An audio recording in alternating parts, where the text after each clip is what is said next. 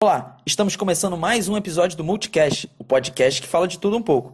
E hoje vamos falar de um drink que é muito famoso no exterior, mas ainda bem desconhecido do público brasileiro, o Highball.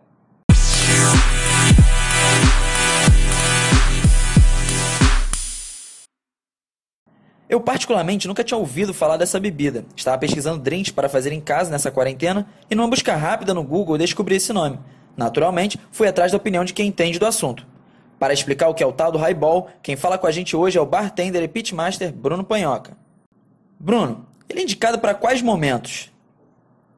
O highball é uma bebida, digamos, inventada, mas que ganhou popularidade no Japão. Ela tem sempre um destilado, uma bebida gasosa e uma fruta.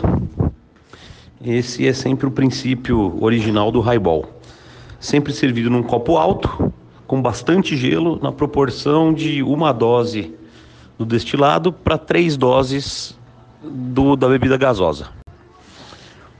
É, é uma bebida extremamente leve, extremamente refrescante, dependendo das frutas que você usar e do refrigerante ou da água com gás que você usar. Ele pesa muito menos do que a cerveja, do que o chopp. Para os dias de calor ele é super refrescante. Nos dias mais quentes você pode aumentar um pouco a dose, você pode mesclar ele com, com frutas menos cítricas e deixar ele mais acolhedor. Então é uma bebida excelente para acompanhar qualquer ocasião. Eu queria saber se rola o highball num churrasquinho. No churrasco o highball vai muito bem, porque é um copo grande, com bastante gelo, fica bastante tempo na mão das pessoas, as pessoas vão tomando devagarzinho, vão se divertindo.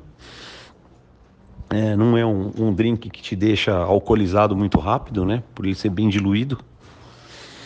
Então ele é uma excelente é, alternativa à cerveja e ele é uma ótima opção para para harmonizar com alguns pratos. Então você faz um highball à base de limão siciliano, ele fica mais refrescante. Você faz um um highball com frutas vermelhas, ele vai ficar mais mais untuoso, mais aconchegante. Então, tem várias formas de você fazer o highball.